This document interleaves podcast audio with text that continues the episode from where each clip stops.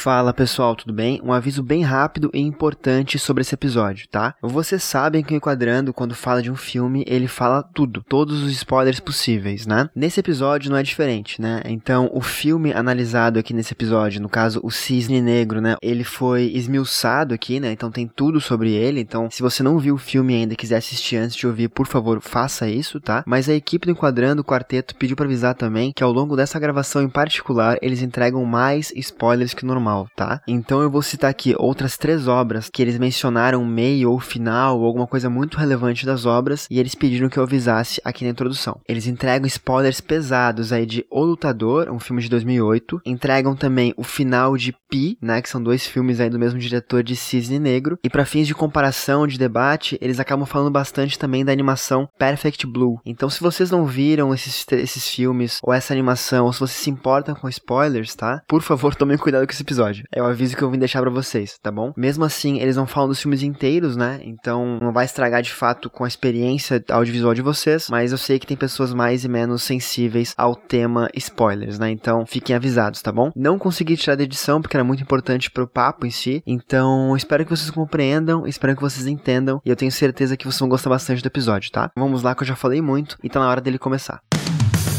Eu sou Fábio Rangel. Eu sou Rodrigo Carvalho. Eu sou Daniel Cavalcante. E eu sou Gabriel Gaspar. Está começando Enquadrando, podcast cinema vinculado ao canal Acabou de Acabar, do nosso amigo e padrinho Gabriel Gaspar, e editado pelo perfeccionista Marcelo Zaniolo. Pela Rainha Cisney, é. Marcelo Zaniolo. Ô, Gabriel, é cisne, não é cisney, não. Tá? A, gente, a gente vai ficar falando cisney. A gente vai falar cisney direto. Pô, não, não, é cisney. Assim, não tem. É cisney, rima com Disney. É isso. Vai, é ser, isso, vai ser por é aí. Isso. Já me desculpe. Eu vou falar assim várias vezes ao longo do, do episódio. Já tô te desculpando, já tô te não, desculpando. Primeiro que a gente tá falando cisne, esse que a gente tá falando no ouvido de qualquer outro brasileiro, sem ser carioca, tá, tá gritando. Tá né? incomodado. É agressivo, né? É agressivo. É, é, é agressivo. O espectador que é novo aqui no Enquadrando, já peço de antemão desculpas para você, porque aqui estão quatro cariocas que provavelmente, muitas vezes, se referirão ao título desse filme com Cisney. Com o I, que é o I é cego. Então tem o, o I mudo. Esse I é cego, tá ligado? Pra gente. Cisney. E aliás, só pra gente concluir aqui uma ideia, a própria ideia do Gabriel ter falado referirão, confere a ele o aval que ele está recuperado. Referirão, uma palavra muito difícil. Você está plenamente recuperado, Gabriel. É parabéns, parabéns, Gabriel. Você está recuperado. Parabéns, Gabriel. 100% Gabriel. Mas enfim, Cisne Negro. Vou chamar de Black Swan. Black Swan, na dúvida. Cisne Negro, um filme de 2010 do Aronofsky. Interessante falar que nós já abordamos aqui anteriormente um filme do Aronofsky, né? Que foi no enquadrando número 17 com o filme Mãe. Mother, é. exclamação. Um filme que se saiu muito bem nas nossas métricas, tá ligado? Então, assim, espero que esse filme também o saia e compartilhe pra galera, tá ligado? Assim, pô, me amarra o Cisne Negro. A galera do enquadrando vai comentar sobre ele agora. Pô, manda pra geral que você conhece, que curte esse filme. Adoro Aronofsky. Adoro Aronofsky. Então, divulga. Você vai colocar colocar na, na, na métrica do Fábio Hacking para um sonho, se você Vai chegar lá. Vai. Caraca, vai chegar lá. é um filme que eu, sei lá, eu jurei não, não ver de novo. Então, é pesado, é pesado. Estranho, é difícil. Pô, tem, tem, tem um lutador, bom demais o lutador. Bom, o lutador, né? Que conversa muito com o roteiro de Cisne Negro, né? Então aí vai ter espaço aí pra gente falar sobre isso. Um dia chegaremos em Pi. Pi, né? Que também conversa. Também conversa. Engraçado, Aronofsky, ele é um pouco aficionado, né? Por essa questão de perfeição, né? Perfeccionismo, ele né? É obcecado por obcecados. Pode ser, exatamente, né? Tem uma coisa muito de fazer algo perfeito, né? O Deus lá de mãe tinha isso, né? De repetir, repetir, né? Vou até falar, essa mãe, né, é, entra num ciclo é, infinito de, de um, um, artista, de um diretor, que no caso ali é Deus, sabe? Que vai re, sempre repetindo, repetindo, repetindo sua obra, só mudando ali a sua protagonista, a sua mãe, sabe? Esse filme aqui também, a gente pode conceber a mesma dinâmica, né? De eventos ali, né? Tirando ali o diretor por Deus. É, né? Então, temos aqui um filme também com a grandiosa Natalie Portman. A queridinha do Fábio Rangel, Natalie Portman. É isso, ela é queridinha de todo mundo. É. Ela é queridinha de todo mundo, pelo amor de Deus. Todo mundo não tem como. Eu botei lá no nosso Instagram, né? Foi aniversário da Natalie alguns tempo atrás. A gente já ia gravar esse negro, coloquei isso como easter egg lá. O Daniel já chama de Natalie. Natalie, é, aniversário é... da Natalie. E eu coloquei lá qual é o personagem, qual o papel, na verdade, mais marcante da Natalie Portman. E pra nossa surpresa, apareceram alguns Padmé de Star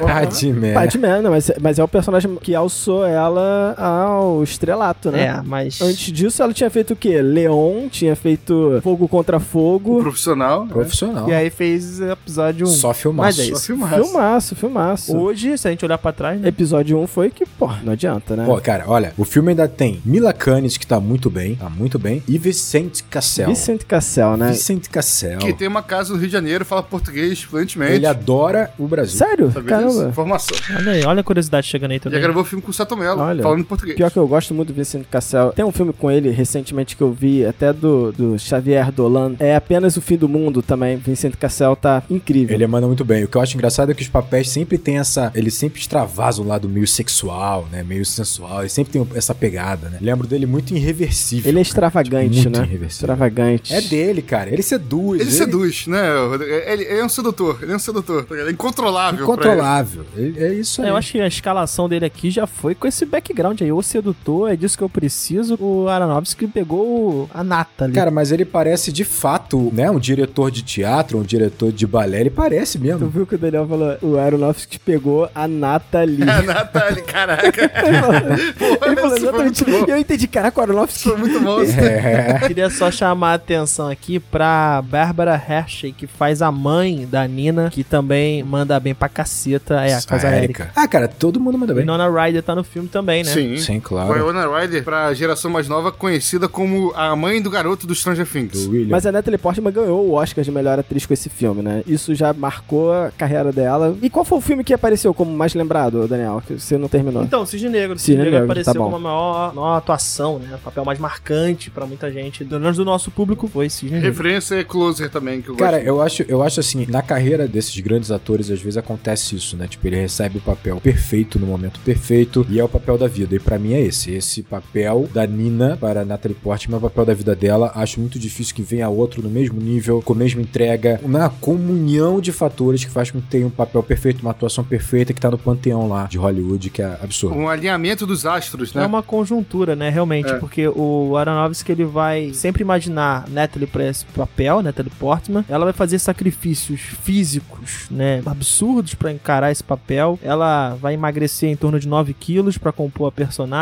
ela vai bancar do próprio bolso é, o médico da equipe, porque o orçamento do filme foi muito menor do que o esperado. Caraca, sério? Caraca, sabia disso não. Talvez porque ela é a que mais precisasse de, de um apoio médico ali, né? É, na verdade, o orçamento do filme, o Aronofsky esperava ter em torno de 30 milhões de dólares pra realizar o filme e ele conseguiu 13. Então, assim, é Que um- uma queda forte, né? Tava revendo esse filme ontem, né? Eu tinha visto esse filme pela primeira vez no cinema só, e aí eu revi ele pela primeira vez ontem. Eu revi ontem e revi hoje duas vezes, né? Pra gravação. Mas quando eu revi é, ontem, né, pela primeira vez, depois de mais de 10 anos, é, a impressão que eu tive é isso. A imagem era meio granulada, sabe? Me parecia um filme de baixo orçamento, sabe? Quando, quando começou algumas cenas. Eu tava vendo no stream, não tava vendo pirata, não tava vendo nada, sabe? Assim, que, que é, né, fosse contra a imagem. E aí eu, eu, fiquei surpreso, eu fiquei, pô, não lembrava de ser um filme tão de baixo orçamento, sabe? Ser um filme quase independente do Aronofsky, ser um filme quase uma iniciativa pequena dele, né? Comparado a outros filmes dele, É, sabe? e sim, não é só ela que precisa de médico, também na equipe, né? Então, assim, ela. Primeiro, ela se lesionou muito durante as filmagens, já que a gente tá falando disso. O esforço, ela realmente teve que ter aulas de balé e. Tem até uma, uma coisa que a gente vai chegar daqui a pouco aí no assunto que é a polêmica dela com a dublê, né? Que faz algumas cenas no filme. Mas tanto ela quanto a Mila Kunis precisavam muito desse apoio, né? Do médico na equipe. Até porque o tornozelo dela foi, né? Bastante machucado ao longo da filmagem inteira. Então, realmente, foi um sacrifício. Só deixa eu colocar um detalhe aqui. O, o Gabriel associa o granulado a um baixo orçamento, mas não necessariamente. Isso pode ser uma escolha do diretor de fotografia. Assim. Sim, sim, pode ser uma, uma opção estética, sabe? Mas eu não, eu não consegui identificar uma, uma justificativa pra essa opção estética, sabe? Que não, de fato. Esse granulado, ele acaba reforçando uma ideia de realismo. A gente vai ter um espaço pra falar sobre um pouco sobre isso, sabe? Do realismo do filme. E acho que vai fazer mais sentido até o granulado. Eu acho engraçado que o orçamento de 13 milhões para um filme realmente não é um orçamento grande de forma nenhuma, mas é engraçado a questão de prioridades aí, né? Tipo assim, médico não dá, médico eu não posso conseguir pra vocês. Eu consigo as asas do Cine Negro. Os efeitos O especiais, né? mas tudo figurino, bem. que o figurino também foi bastante do budget, foi pra figurino. É, não, mas assim, eu- é, depois eu espero que vocês desenvolvam melhor isso, até porque eu não tive essa percepção, sabe? Porque assim, os granulados pra mim vinham principalmente nas cenas escuras. Nas cenas que, eram claras, o granulado não aparecia, sabe? É, e aí me pareceu mais realmente uma questão de orçamento do que uma- opção estética. Embora o filme ele abuse de planos fechados, sabe? E opta por uma linguagem mais realista o tempo inteiro. Plano sequência, É, então, assim, né? é porque às vezes vezes concilia, né? Às vezes o baixo orçamento né, faz a gente optar por soluções mais realistas. Exato, né, exato. De forma intencional. E aí, de repente, foi uma escolha feliz. É. É, mas a gente vai abordar isso mais Acho que a tarde. gente vai poder entrar, a gente vai poder falar sobre Só isso. pra eu fechar aqui a nossa introdução, que eu acho muito importante dizer, eu gosto bastante do Aronofsky, né? Tipo, acho que ele tem uma carreira bastante sólida, mas pra mim, Cis- Cisne Negro é a obra-prima dele. É como a gente falou da própria atuação da Natalie Portman. Eu acho que aqui a linguagem desse cara, a linguagem desse diretor, desse artista, ela tá completa, ela tá cheia, ela tá completamente bem definida, com objetivo claro. Ele tem uma, uma obra que é até curta, tem nem uma hora e cinquenta, uma hora e quarenta e oito, alguma coisa assim. Potente, bem resolvida, sem aresta, sem exagero. Cara, é um filmaço, é a obra máxima do cara pra mim. Eu fico em dúvida entre Cisne Negro e Hacking para um Sonho, porque Hacking para um Sonho é um filme... Mas eu acho que aqui ele tá mais maduro. É, pode eu acho ser. que Hack para um sonho, ele ainda tá aprendendo, ele ainda tá. É porque o Hacking para um Sonho, ele vai impactar você, porque ele vai tacar a verdade na sua cara exposta, né? E isso é muito impactante. Então, realmente, aqui o impacto é poético, né? Aqui tem um impacto de sentimento que é difícil você criar. Então, esse filme eu acho que ele, parando pra pensar, chega sim a ser a obra-prima me- mesmo do cara. Não tem como não. Eu acho mais bem acabado. Eu acho, Eu acho que aqui pesa muito também, que não é só talvez a obra-prima do Aronofsky, mas é da Natalie Portman também. É um peso muito grande a atuação dela e acho que isso é um contraste muito grande com Hacking para um Sonho. É, não que não existam boas atuações lá, não é isso, mas aqui é a atuação marcante da carreira dela. De assim. uma grande atriz. Pode É uma das melhores atuações de uma das melhores atrizes de sua geração, né? Então isso já pesa no filme por si só. Então vamos para a sinopse. Mas antes da sinopse, eu gostaria de lembrar que o Enquadrando ele tem uma campanha no Apoia-se. Então, se você puder ajudar o Enquadrando, além de divulgar, ajudar ele financeiramente, a gente conseguir estruturar esse projeto, conseguir alavancar fundos para materiais, para edição, para tudo que a gente faz. Pra sobreviver, velho. Sobreviver, Pra sobreviver. você pode acessar em apoia.se barra enquadrando. Aí você vai ver lá que tem alguns, algumas maneiras de você apoiar enquadrando. Para algumas tem umas recompensas. Uma das recompensas né, no apoio de 10 reais é entrar lá no nosso grupo do Telegram onde a gente discute cinema. Atualmente temos 76 pessoas no momento dessa gravação. São muitas discussões, eu gosto muito. A gente fala de, por muitos filmes, tem muitas figurinhas lá para me sacanear. Então podem entrar lá e, e a gente vai conversar. é, tem, isso é incrível. Todo o enquadrando o verso que existe ali, sabe, dentro do nosso grupo, é muito baseado em zoação em cima do Fábio, sabe? Isso, É porra, pode alimenta meus dias. Funciona muito bem. Verdade. É uma coisa realmente importante que o Fábio falou, cara. Esse investimento, sabe? Pô, se você gosta de um projeto independente, sabe? Se você, go- se você gosta de um projeto que é, não tem grande patrocínio nem nada, como nós, como é enquadrando hoje ainda, não deixe esse projeto morrer, acabar, sabe? Contribua com ele, sabe? Enquanto esse projeto ainda existe, sabe? É, como diria a Pitch, né? É. Diga que não. Esqueci. Mas tem um, um refrão bem breca. Eu imaginei quem não tem tanto de vidro que atira a primeira pedra. Mas a primeira coisa Não, não. Aquele Cada um do- pensou no refrão. Diga que nos adora, que nos acha foda. Aquela, aquela música é horrível. Caraca. Eu fiquei com com vergonha. esse falsete ficou melhor. Ficou Deus. melhor. Mas Meu enfim, Deus, não nos deixe meu ir Deus. Embora pra perceber que você nos adora, nos acha foda. É isso, é isso, encaixou, encaixou, era isso que eu queria dizer. isso Contribua financeiramente, sério, agora falando sério, é o real. É real, apesar da- das bizarrices, contribua com enquadrando enquanto o projeto existe, beleza? Pra gente continuar podendo dedicar tempo da nossa vida a esse projeto, porque é um projeto que a gente gosta muito e a gente acha que a gente tem ainda bastante a acrescentar, sabe, pro público em geral. Eu, pelo menos, acho isso. O pessoal é mais humilde que eu aqui, sabe, mas eu, pelo menos, acho ainda que o Enquadrando tem muito a contribuir, sabe, pra quem curte a gente, beleza? Então, realmente, pense nisso, considere realmente contribuir com o Enquadrando, beleza? Isso aí, obrigado. Gostei das palavras do Gabriel. E agora você que tá ouvindo enquadrando o Gabriel, o que, que tem que fazer? Você que está ouvindo Enquadrando agora, seja bem-vindo ao mundo, ao universo, ao momento hashtag do Enquadrando. Porque a gente é assim, a gente é velho, mas a gente também gosta de umas hashtags. Nossa hashtag é hashtag Enquadrando agora. Você vai fazer o seguinte, você vai continuar vivendo sua vida normal, como um ser humano normal, tendo seus sonhos, suas aspirações, suas várias autoimagens. Se olha no espelho, Mas o se Gabriel, olhe... não né, precisa envolver o microfone, não. Senão vai dar um monte de ruído. É pra envolver o ouvinte Esse também. microfone já é um microfone fodão. Se você falar perto dele, Tá bom, hoje não sei um vai pouco. ser bom pra caralho. Ouvinte, continue ouvindo a gente. Ignore o Fábio, ignore o Fábio. Ouvinte, continue me ouvindo aqui. Você vai fazer o seguinte agora. Você vai fechar seus olhos, tudo preto, preto, preto, preto, preto. Como a tela inicial de abertura do, do, do Black Swan, do Cisne Negro. De repente, subitamente, você vai abrir os seus olhos, vai ser invadido por uma onda de luz. Que vai deixar você até meio cego. Você vai olhar pra sua frente, você vai contemplar a imagem que você está vendo agora. Olhe pra cima, pra baixo, pra esquerda, pra direita. Contemple, enquadre esse momento. Essa imagem que está na sua frente é a imagem que nos interessa. Você vai pegar seu celular, ou que você tiver de câmera mais próximo de você, e vai tirar uma foto imediatamente disso que você está vendo e você vai postar no Twitter. A rede daquele bilionário escroto do Elon Musk vai postar no Twitter com a hashtag Enquadrando Agora. Você também irá marcar lá o arroba Enquadrando Underline, nosso perfil lá, e também convido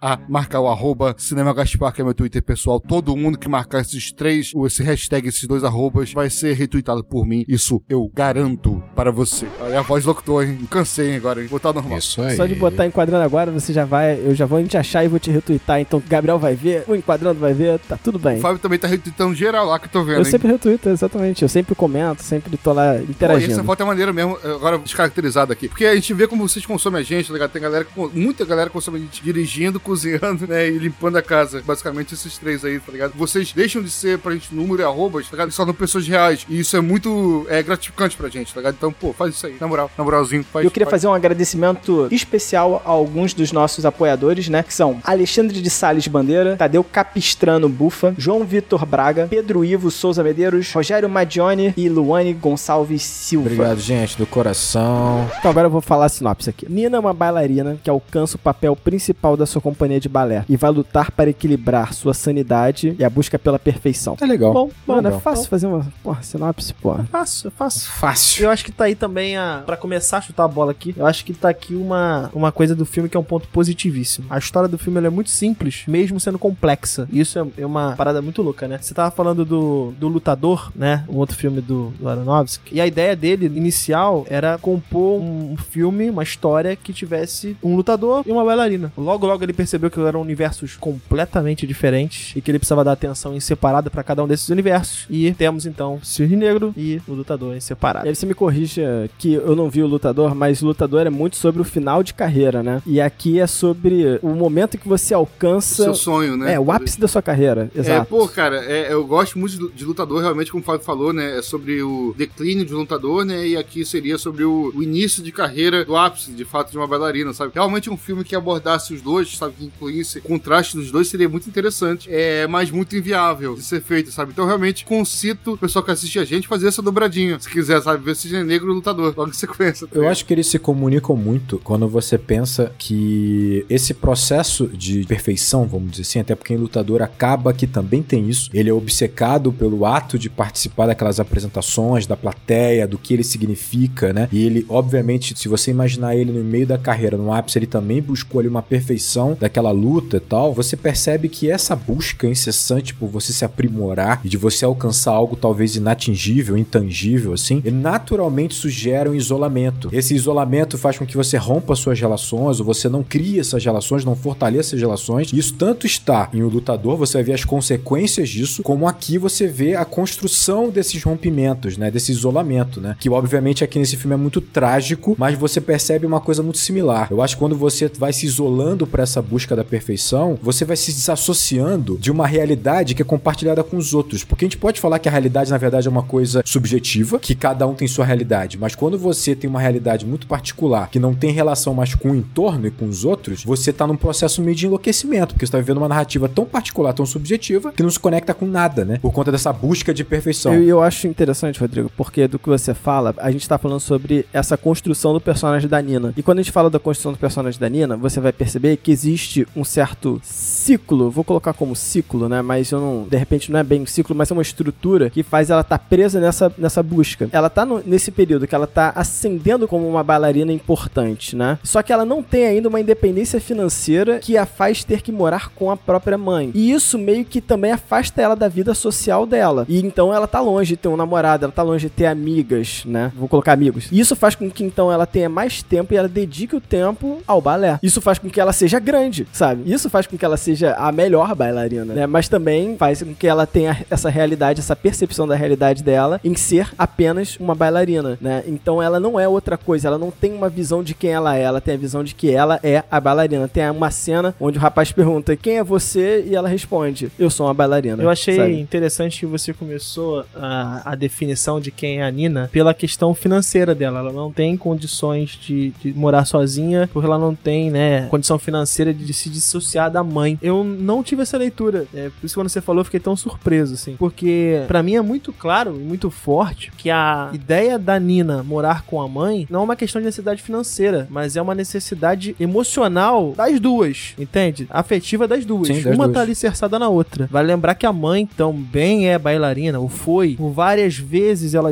ela fala das conquistas da Nina usando a segunda pessoa, né? O nós, como se fosse uma conquista dela, propriamente dita. E a Nina, ela vai ter essa dificuldade de criar essas relações todas que você colocou aí muito bem, porque ela tá sofrendo um processo de infantilização da mãe no tempo inteiro, né? Ela não amadureceu. A mãe não permitiu com que ela amadurecesse. E acho que a história, pra mim, pelo menos, de Cisne Negro, é uma história de amadurecimento. Eu acho que o Fábio tocou num ponto pra mim que é muito importante. Tem a ver com o que eu acabei de falar sobre o isolamento. Eu acho que quando a gente pega uma figura dessa que buscou o- o intangível, sabe? Que são grandes atletas, grandes, sei lá, pensadores, não sei o quê, né? A gente pensa logo também criadores, tipo Steve Jobs, esses caras assim, grandes pintores ou então músicos. Eu acho que esse ciclo de dependência é muito louco, porque ele vai se isolando por conta dessa busca incessante por algo que é muito particular e que ele exige, obviamente, um sacrifício, uma dedicação plena, e ele quer, e ele obviamente vai sacrificar tudo que ele tiver que sacrificar, ou seja, relações, para que ele possa dedicar o quanto ele acha necessário. O ponto é que quanto mais ele vai fragmentando, ele vai enfraquecendo, ele vai destruindo essas relações, o entorno dele, mais ele é dependente da busca por esse algo intangível, porque ele tá se transformando só naquilo.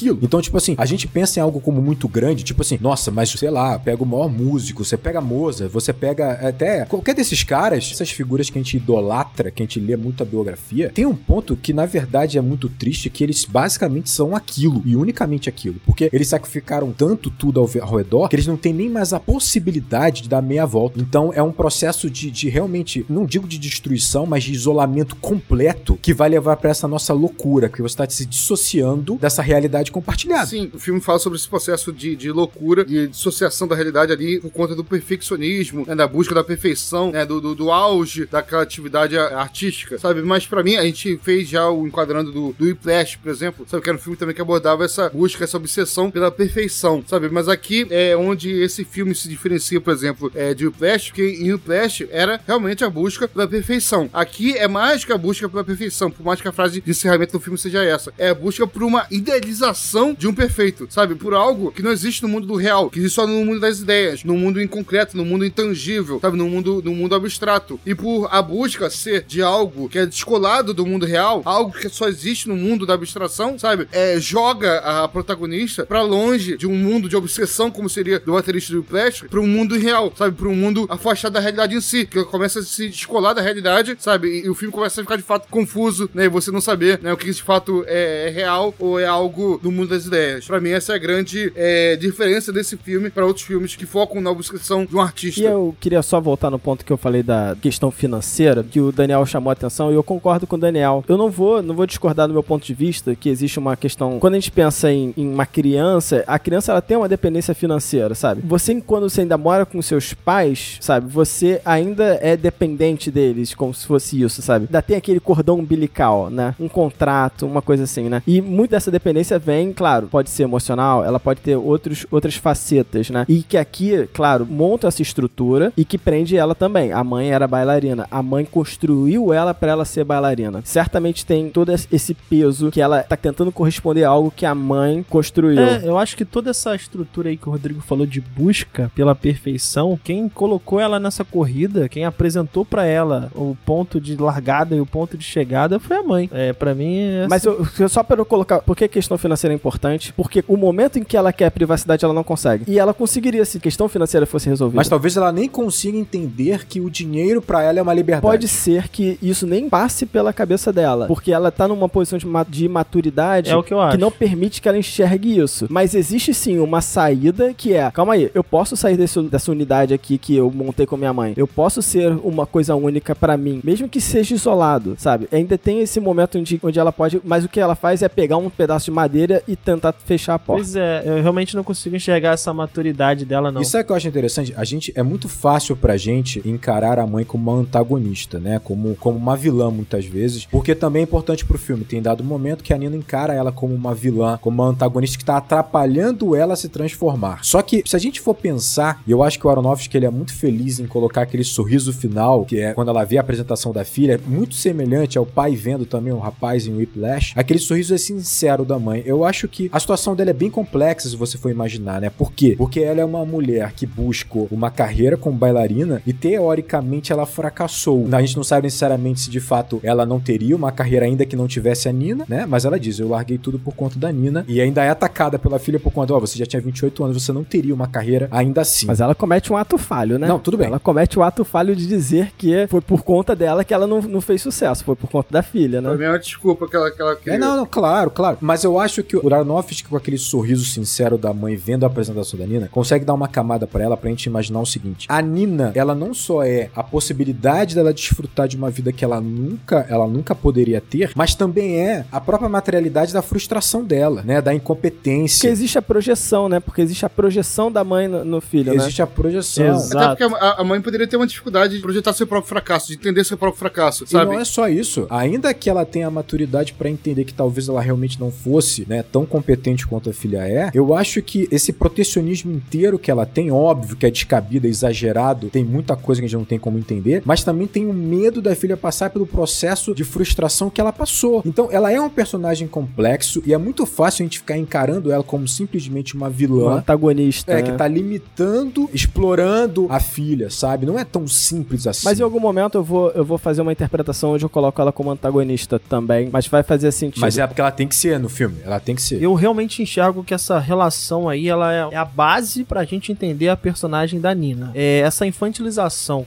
pela qual ela passa, ela vai ser representada no filme de N maneiras. Quarto rosa, bichos de pelúcia, o né? vestuário, né? Até mesmo nas práticas, né? O cortar a unha, o dizer o que se vestir. E eu reforcei lá no início que eu acho que a história de Cisne Negro é uma história de amadurecimento. A gente também pode enxergar por esse viés. Esse sorriso que a mãe da Nina ela faz no final também é um resultado de um amadurecimento dela, né? Ao deixar a filha, entre aspas, ir. O let it go aqui também é um processo. Mas assim, eu fiquei muito me, me pegando em como essa relação é difícil. Eu, assim, eu não sou pai ainda, é, mas eu, nesse frame, né? Nesse pequeno sorriso, eu me peguei muito, me voltou muito a imagem do meu casamento. Porque assim, foi quando de fato eu saí de casa, né? Eu saí de casa quando eu casei. Foi basicamente ali, ao passar pelo altar com a minha mãe, que eu acho que a ficha desse deixaria ela caiu pra mim e pra ela também. Então, assim, é, foi um amadurecimento pra mim, foi um amadurecimento pra ela. E eu acho que, como o Rodrigo falou, o filme ele é muito feliz, né? O Aronofsky é muito feliz em colocar aquela cena, aquela troca de olhares, né? Entre as duas ali. Cara, o que você acabou de falar é muito interessante, porque pensa só, essa mulher, ela tem um, um processo de dependência com a Nina, obviamente, por conta de projetar nela tanta coisa. é uma mãe solteira. Completamente isolada. Ela fez o processo também de isolamento. Imagina ela perdendo a Nina, sabe? A Nina indo pra vida, de fato, tipo assim, viver a, a fase adulta. Ela simplesmente perde o último elo, não só com o sonho de vida que ela sempre teve, mas também com o último a relação que ela tem humana mesmo, assim, com a filha dela. Então, é um processo pra ela muito complexo que ela tenta proteger a filha com uma obsessão bizarra. Eu não tô aqui de- dizendo que a forma como ela cuida da, da Nina é correta, É mas saudável, tá longe de ser. tá longe né? de ser saudável, mas você compreende muito dos medos que ela tem também. É, não, claro. Acho que até porque julgar ela não faz muito sentido, sabe? Não é essa a proposta. Não é só pra... Tem uma cena da Nina que eu acho que fica muito clara essa infantilização, né? Que é quando ela rouba alguns objetos da outra bailarina veterana, que é a Inona Ryder. A. E ela rouba um batom. E ela guarda como se fosse uma criança de 10 anos que roubou um batom da mãe, assim. E ela vai se passar o batom no metrô escondida, como se fosse uma coisa muito assim, ultrajante pra mãe. Uma coisa muito adulta, né? É, cara, muito louco, cara, muito louco. Como tem pequenos momentos desse filme que mostram claramente é, o quanto realmente ela é infantilizada. O tom de voz da Natalie, Natalie Portman é infantilizado, né? A postura. Informação.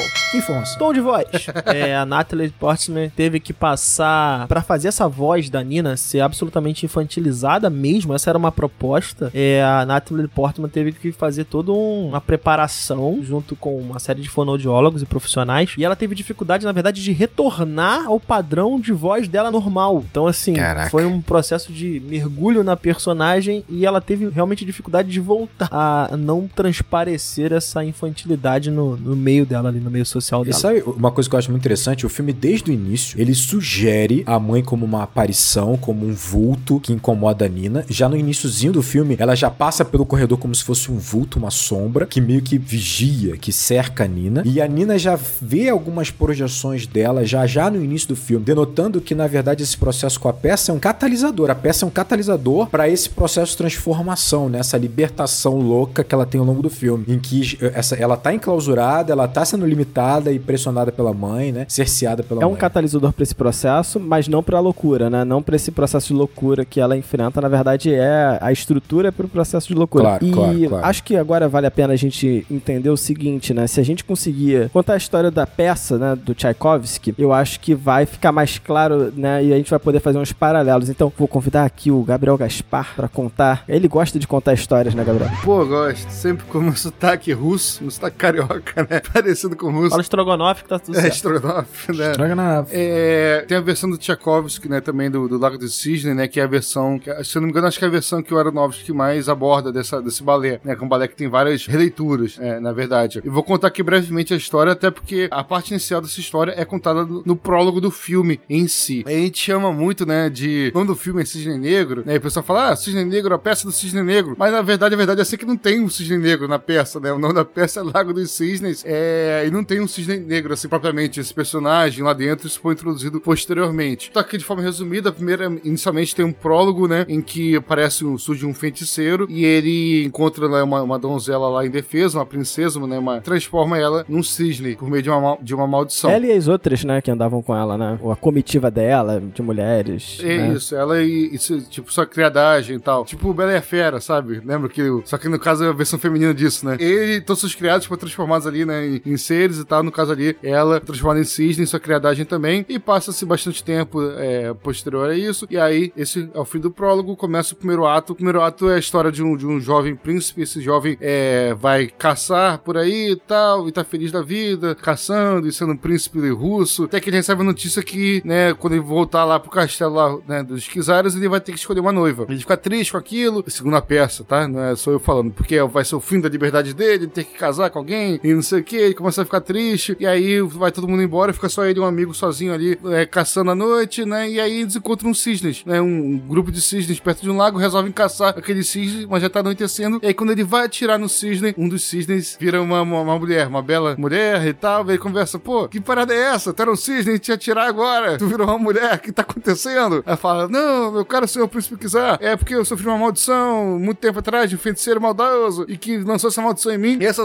essa maldição só vai passar quando um príncipe se apaixonar muito por mim e declarar seu amor por mim e declarar que vai casar comigo. Um príncipe virginal, um príncipe que nunca casou com ninguém e nunca amou ninguém e vai amar a mim pela primeira vez e me pedir em casamento. Aí nesse momento vai passar a maldição. Aí fala, pô, tá aí uma quest pra minha vida, né? Pensa o príncipe. Tá aí um desafio. Um desafio. Esse príncipe tinha que se chamar de Sidney, que aí ficaria Sidney, É, Sidney... é, é, é quase, é Siegfried o nome dele. Siegfried. é quase. É Siegfried. E ela é a... Odete. Odete. Odete, exato. Odete. E aí ele pensa, pô, tá aí uma parada, hein? Tá aí uma parada. Ele termina o primeiro ato. Ô, Gabriel, perdão te, te interromper, cara. Você precisa dizer que quando ela conta a história pra ele, ela explica que se ele traí-la, ela. Sim, se ele jurar amor pra outra pessoa, se ele traí-la, sabe, após jurar amor pra ela, acabou. Nunca mais a maldição vai ser refeita. Perfeito, Daniel, colocando essa, essa cláusula a mais aí que o feiticeiro tinha lançado. Ou Ele- seja, o problema é só com o Sidney, é só com a menina, O né? problema é fidelidade. Pra ele não tem muita consequência. Esse é o fim do primeiro ato. Aí começa o segundo ato, que é um ato muito trabalhado na peça, que é nesse segundo ato que vai aparecer a Cisne Negra. Mas não é, não é ainda exatamente isso. Isso vai mudar algum tempo depois. O segundo ato é o seguinte: o pai do príncipe, né, vulgo rei, né, no caso Kizar lá, fala: pô, então filhão, agora tu é, tu é crescido, né, tu vai ter que casar com alguém. Vamos fazer um baile aí, aquele baile de sempre, né, que tem todo conto de fada, pra tu escolher teu pretendente aí. E aí manda lá, um, lança um bailão sinistro, vários pretendentes, e ele vai recusando geral. Recusa, recusa, não quero, não quero, não quero, não quero, não quero. Até que aparece lá um, um lorde misterioso, né, que na verdade a gente sabe que é o feiticeiro, e esse lorde traz junto a suposta filha dele, né, que na verdade é uma sósia da Odete. Em versões é a irmã gêmea, mas não é a irmã gêmea. A peça, o filme até trata como irmã gêmea, sabe, e tal. A irmã gêmea do mal, Aldite. Mas na verdade é assim, ó, uma sósia que o feiticeiro criou, sabe, pra iludir, pra enganar o príncipe. A Odile. O termo que eles usam é Evil Twin, que não necessariamente seria a irmã gêmea, né? Mas, mas seria um- uma versão má. É, né? exatamente. É tipo uma sósia.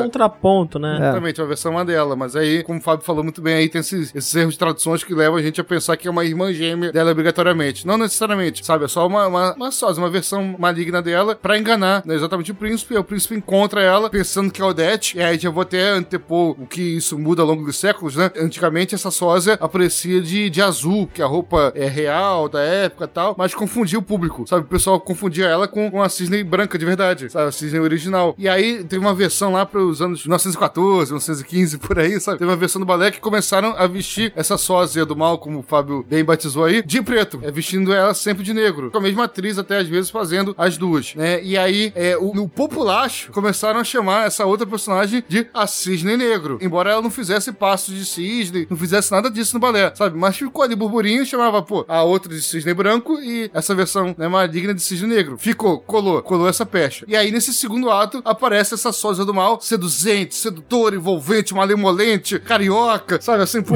com seu... Carioca é ótimo. Esse é o terceiro ato, não é o segundo. Primeiro ato, o príncipe é informado que ele tem que voltar pra casar. Segundo ato, ele vai caçar e encontra Odete. Terceiro ato, festa. Quarto ato. Tá, tá, tá, tá, perfeito, perfeito. Né, enfim, e aí, pô, o príncipe se encanta, encontra lá a, a- que ficou conhecido posteriormente, né, como, como Cisne Negro. Fala, pô, me amarrei em tu, finalmente tu apareceu aí, esses não. Vamos casar, tamo junto, vamos, uh, declaramos amor e tal. E aí, só que nisso, ele não percebeu que o quê? O que ele tava fazendo? Ele tava traindo a primeira cisne, a cisne branca. Ele declarou que com isso, ele tava tornando impossível pra cisne branca de, né, pudesse quebrar a maldição dela. E aí, quando ele percebe isso, já é tarde demais, volta pra ela, conversa com ela, fala, pô, vacilei, fui enganado, fui tapeado, quem nunca errou, taca a primeira pedra. Ela fala, pô, é isso acontece, mas agora é isso, você cisne pra sempre. E aí, vou me matar, quer se matar comigo? Aí ele, pô, já é, partiu. Os dois se matam, pulam lá do, do lago, né, ela como cisne, né, e morrem e vivem juntos na vida eterna. Sabe, é uma tragédia, né, na verdade, essa, essa é a história. Tragédia, E exato. aí, eu, eu- eu achei muito importante trazer toda essa reflexão, essa analogia pra vocês. Primeiro porque a peça começa justamente com esse prólogo, né? Com esse feiticeiro, né? Na versão do, do, do balé, né? Esse feiticeiro convidando, né? Aprendizonando a, a, a princesa e transformando ela em cisne, né? No sonho da Natalie Portman. O filme começa com essa cena. Na verdade, até antes disso, o filme começa com a tela toda preta e aparece sobre a tela preta, em letras brancas, escrito Cisne Negro, Black Swan. E essa escolha de fonte já é uma opção estética do, do, do diretor. Até porque o filme termina depois com a tela toda branca, sabe? E o nome do diretor do pessoal aparecendo em preto, sabe? Então, assim, isso é um espelhamento da primeira cena com a última, mostrando essa composição do balé. Mas, ao começar o filme, justamente com ela sonhando com o prólogo do balé, e o prólogo é o feiticeiro enfeitiçando a bailarina lá, a cisne e tal, a princesa pra virar cisne, que é o papel que posteriormente a Natalie Portman vai assumir, e logo em sequência a gente é apresentado para a cena seguinte, que ela acordando, conversando isso com a mãe, ainda no prólogo do filme, sabe? Traz pra mim justamente a impressão de que a mãe é essa feiticeira, nessa metáfora que o filme busca tratar. Quando eu falo metáfora, me perdoe, Fábio, eu sei que você quer muito me interromper aqui. Eu não. Mas eu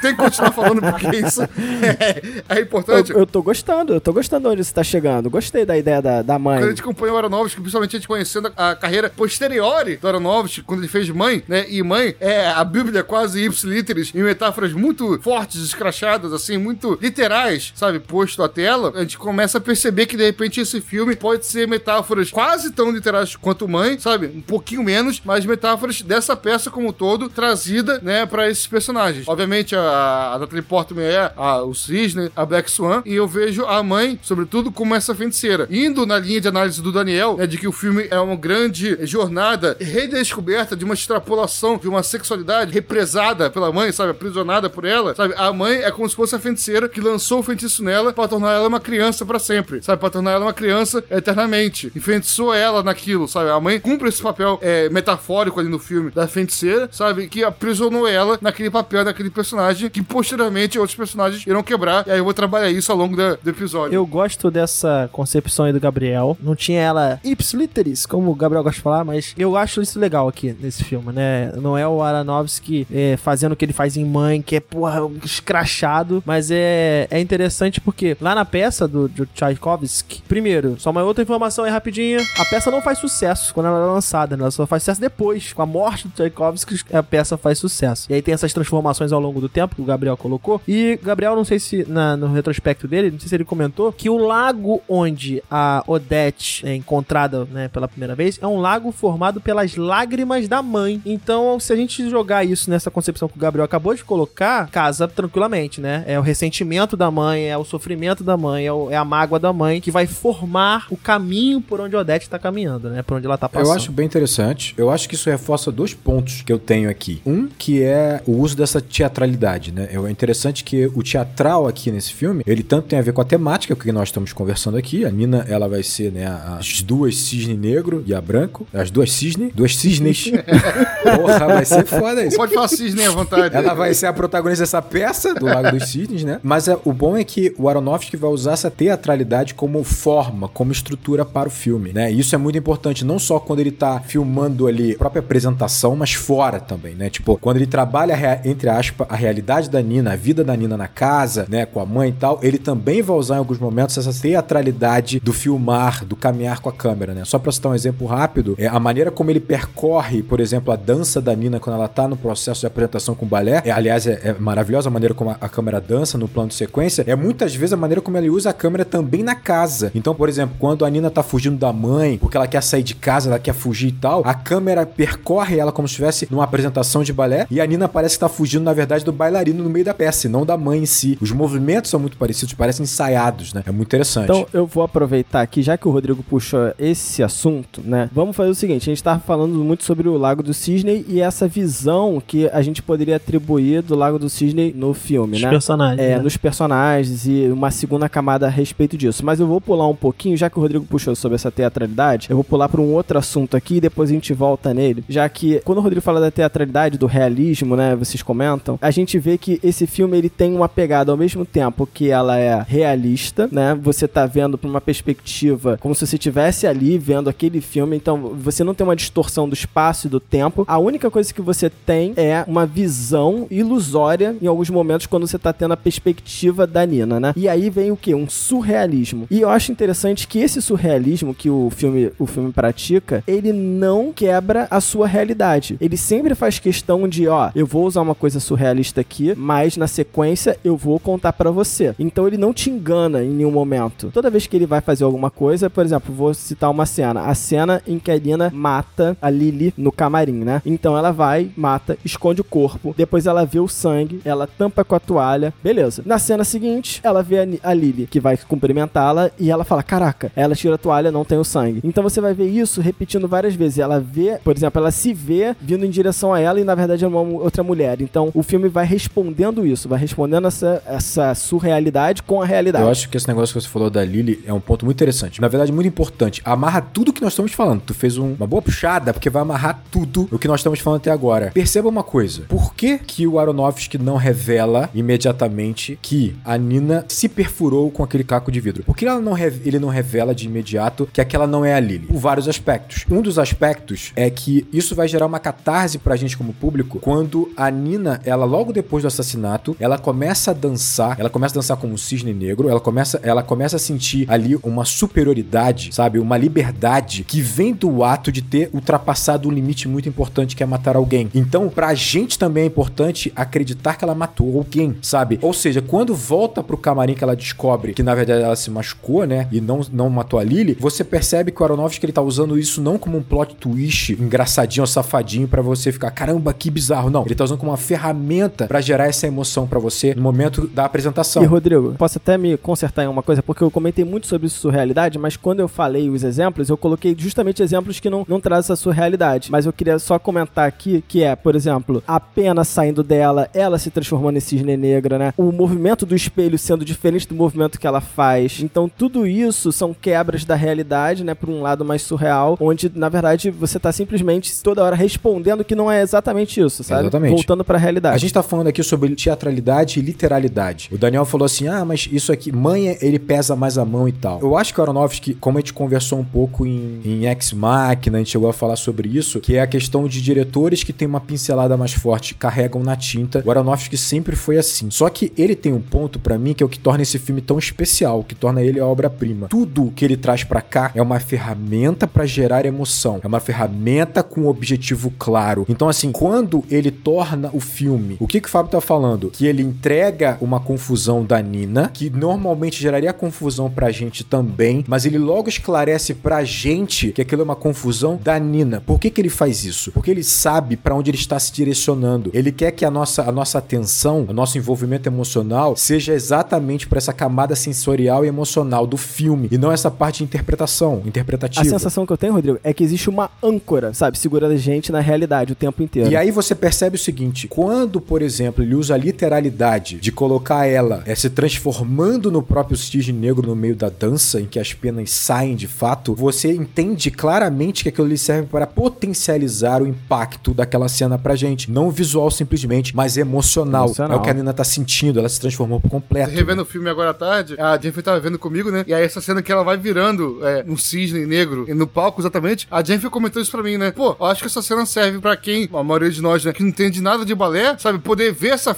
essa cena e visualmente falar, ela mandou muito bem nessa cena. Eu não sei o que ela tá fazendo de bom no balé, porque eu não entendo disso, tá? Mas ela virou um cisne negro metaforicamente, sabe? Então a gente sabe simbolicamente que ela mandou bem. Exato. Eu vou até usar esse, esse exemplo que a Jennifer colocou, Gabriel. Quando eu digo que lá no- em Mãe ele, ele é muito literal nessa, nessa assimilação que ele faz, nesse paralelismo que ele faz, eh, eu acho que lá em Mãe ele traz informação até demais. Eu acho que em Cisne Negro a coisa tá tão enxuta, a coisa tá tão objetiva, bem dosada, que quando ele trabalha com, por exemplo, esses efeitos, ou quando ele trabalha nesse mergulho ao surrealismo que o Fábio colocou aí, as cenas servem tanto é, de um ponto de vista linear para a história, quanto do ponto de vista subjetivo. Você consegue entender o que a personagem tá sentindo. Esse é o efeito. Exatamente, eu acho que você tocou um ponto importante. Ele, ele não quer gerar confusão na audiência, porque ele não ganharia nada com essa confusão. Ele perderia envolvimento emocional com a confusão, porque a gente estaria procurando peças do quebra-cabeça pra interpretar o filme. E isso não vale, porque a gente tá falando sobre uma peça teatral que evoca emoções, sabe? A história é simples, né? Tanto do Lago dos Cines é muito simples. E aí, né? fazendo o paralelo que o Daniel tá fazendo, né, com mãe, o mãe, ele não tem uma primeira camada. A primeira camada é uma confusão que, de repente, você poderia juntar peças e responder. Aqui não, a gente tem uma primeira camada muito bem definida, mesmo com esse processo de loucura da Nina. Você entende, você tem a âncora na realidade, você sabe exatamente o que está acontecendo, e ele apresenta essa confusão apenas pra estabelecer o que a Nina está passando. Acho que isso é um ponto importante, assim, porque esse filme ele se, ele se estrutura como um drama, ele não é um suspense. Pelo menos eu acho que o, o, o, o diretor ele tem um mérito aqui em fazer com que essa audiência, pelo menos não sei se aconteceu isso com vocês, mas eu não tô, quando eu vejo esse filme, esperando descobrir o que está se passando com a Nina. Eu estou aqui para acompanhar o que está acontecendo com a Nina, entende? Eu estou aqui para sentir as emoções que ela está sentindo. É, não, isso que eu ia falar. Mais que isso, você tá aí pra você experienciar junto com a Nina o que ela está vivendo. O caminho não é um caminho de, de mistério, não, é- não é um roteiro investigativo do ponto de nessa perspectiva, mas é muito mais sensorial, né? de fato. Ainda assim é um thriller psicológico, né? Sim. Então, mas é basicamente uma ferramenta. E aí tem um ponto pra mim que é muito interessante, que aí pra mim é a genialidade do Aronofsky e é como ele é um cineasta muito acima da média. Tem um ponto assim, esse filme ele usa muitos espelhos, né? O tempo inteiro são os espelhos por uma questão de reflexo. Nossa O tempo senhora. todo, meu É, Deus. ele vai usar e vai brincar com a loucura por meio disso, que é sensacional. Mas eu acho que tem um ponto seguinte, que é muito interessante. Quando você coloca os espelhos da maneira como ele coloca no filme, há uma questão prática muito difícil aí de você não revelar o background, não revelar os bastidores do filme, você não revelar a câmera, não revelar a equipe, né? Isso é um problema prático, tá? Quando você trabalha com muitos De espelhos. forma prática é o seguinte, é muito difícil fi- filmar a cena com 20 espelhos e não vazar nada, sabe? Não vazar uma câmera, um microfone. Exatamente. Ele vai usar, obviamente, efeitos especiais para esconder, obviamente, a câmera. Só que tem um ponto conceitual que é muito interessante. Se você pensar, como a gente já conversou aqui muitas vezes, que a câmera ele ocupa o nosso espaço, ele é o nosso olhar, né? Ou como você pensa numa questão mais teatral, ele é a própria audiência, assim, né? A câmera, ela tem a sua presença ali como se nós estivéssemos ali. Quando o Aronofsky, ele brinca com a ideia de que a câmera passa pela Nina ou passa pelo Thomas, por exemplo, passa refletindo do lado direito pro lado esquerdo, ele mostra, ele, ele escancara a ideia de que não há câmeras ali, não é uma equipe ali. Ele tá dizendo o seguinte: você não está ali, você, espectador, não está ali fisicamente, você não está acompanhando do lado da Nina. E aí você faz uma, uma, uma, uma relação, então, intrínseca e direta. Se você não está do lado da Nina, você é a própria Nina, você está na mente da Nina. E talvez seja daí a ideia muito interessante do Aronofsky de gerar confusão, é, mas essa confusão realmente é muito particular para a Nina. Você não está confuso em nenhum momento no filme, né? Isso é muito importante, eu acho, para que você vá compartilhar com ela o emocional, não a questão do racional do filme, né? É muito importante. Eu gosto muito, Rodrigo, já que você falou de espelhos, gosto muito da ideia do, do reflexo, né? O reflexo, ele tem um objetivo muito prático pra uma dançarina, uma bailarina, né? Que é você poder ver o que você está fazendo. Então, o espelho, ele faz parte da construção da Nina também, porque ela está sempre olhando pro reflexo dela. E quando o reflexo dela começa a não responder o que ela deseja, isso faz um paralelo até com a história do Largo do Cisne, onde a gente vai entrar, porque você tem aquele reflexo in- invertido, né? Que é a cisne negra, né? O corpo de um bailarino, o corpo de uma pessoa que faz a arte através do seu próprio corpo, ele pode se tornar uma obsessão. E você estar vendo o seu corpo o tempo inteiro vai apresentando pra gente as obsessões que a Nina tem e os problemas que ela passa a ter por conta dessas ob- obsessões. Você vê que ela tem um problema que ela necessariamente coloca pra fora, vomita, né? Coisas que ela come. Não sei se é um problema alimentar, se é um problema de ansiedade, nervosismo, mas ela apresenta alguma disfunção ali. Você percebe que os reflexos que ela vê dela mesma são responsáveis por mostrar as imperfeições dela. Então é pelo reflexo que ela vai ver o problema nas costas dela, que ela coça, é pelo reflexo que ela vai ver a aparência dela e a busca pela perfeição que a gente vai trabalhar no filme, o reflexo é justamente o que vai estar mostrando que ela não está alcançando. pô, Fábio, que é coisa mais louca, quando você imagina que o reflexo ele é o único momento que você se reconhece como você mesmo, nós nos reconhecemos no reflexo, e a Nina, quando ela olha o próprio reflexo e ela começa a passar a não poder confiar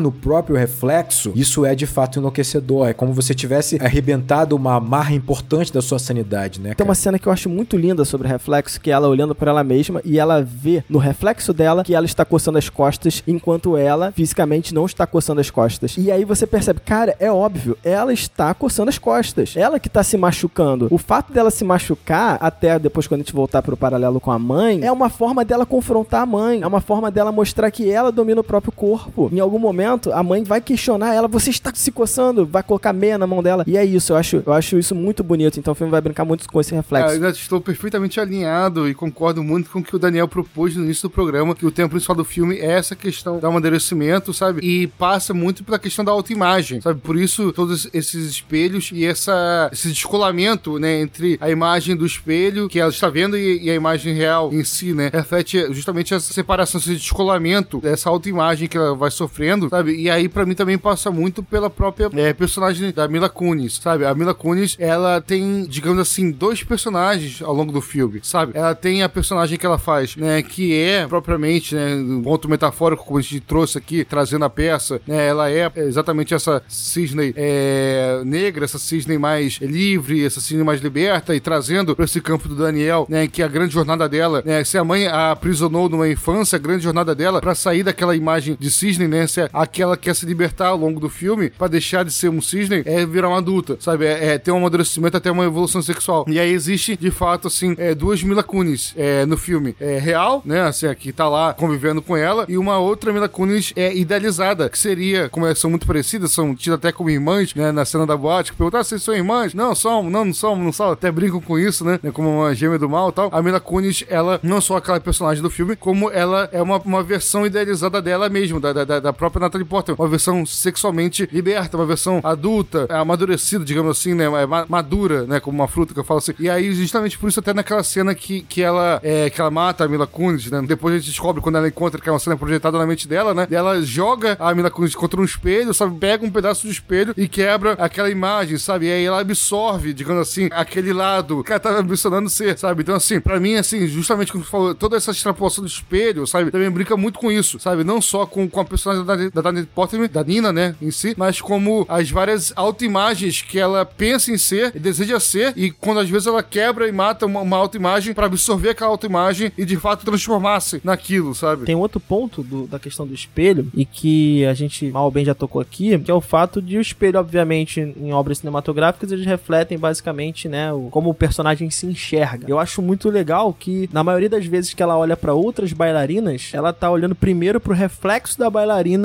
no espelho, ao invés de olhar para, de fato, a bailarina. Nas cenas iniciais é assim que se dá, né, é assim que acontece. E isso reforça, basicamente, que ela tá envolta num mundo de absolutamente aparências, né? Ela tá envolta num mundo onde ela tá mais preocupada com a aparência da que as pessoas transparecem, basicamente, com a imagem, do que basicamente com o real. E aí, conectando com o que o Gabriel falou sobre o personagem da Lily e o personagem da Nina, né? Eles são personagens dicotômicos, né? E isso vai falar com a peça, né? Como a gente falando, né? A peça, o balé, né? Apresenta o quê? O cisne negro, o cisne branco, né? De forma dicotômica. Acho interessante perceber que a Nina, ela vê tudo na Lily que ela precisa ter pro personagem que ela quer construir. Então, o fato dela matar a Lily, né? Pra mim diz muito sobre isso, né? Eu preciso ser tão sedutora como ela, eu preciso ser agressiva, né? Eu preciso expressar minha, se- minha sexualidade como ela. E eu acho interessante porque quando a gente pensa em preto e branco e em sociedade, a gente vai ver que, cara, existem dois arquétipos, e aí seria muito bom se a gente tivesse uma opinião feminina aqui no, no programa, mas é uma pena a gente não ter. Mas existem dois arquétipos que a sociedade, ela enquadra a mulher, que é o arquétipo, né? Eu vou colocar arquétipos de forma que foi estipulado por Freud aqui, tá? Então, é o arquétipo da Madonna, a santa, virgem, graciosa, a mulher pura, e o arquétipo da prostituta, que é a sexy, atrevida, sedutora, perigosa. Então, é interessante que, voltando ao paralelo que a gente tá falando de uma segunda camada, esse filme também fala sobre como a sociedade enxerga as mulheres. Objetificação do corpo feminino, Exatamente. do comportamento feminino, acho que é melhor assim. E aqui eu vou colocar todos os personagens como antagonistas da Nina. Porque quando você olha por esse aspecto do filme, todos os personagens são antagonistas. Estão tentando ditar como ela tem que se comportar, né? Exato, todos estão tentando ditar como ela tem que se comportar. Como apenas um dos arquétipos, né? Como apenas a Madonna ou como apenas a prostituta. E olha só, olha o filme. O filme fala o seguinte: a Nina precisa ser as duas coisas. Ela precisa ser pura e graciosa, ao mesmo tempo que ela tem que ser sexy e sedutora. Ela tem que ser perigosa e tem que ser, sabe, corresponder com calmaria. Então, isso é muito doido. Ela tem que ser a cisne branco na rua e a cisne negro na- no quarto. É, sabe o que é mais curioso? É isso que eu ia falar. Ela tem que.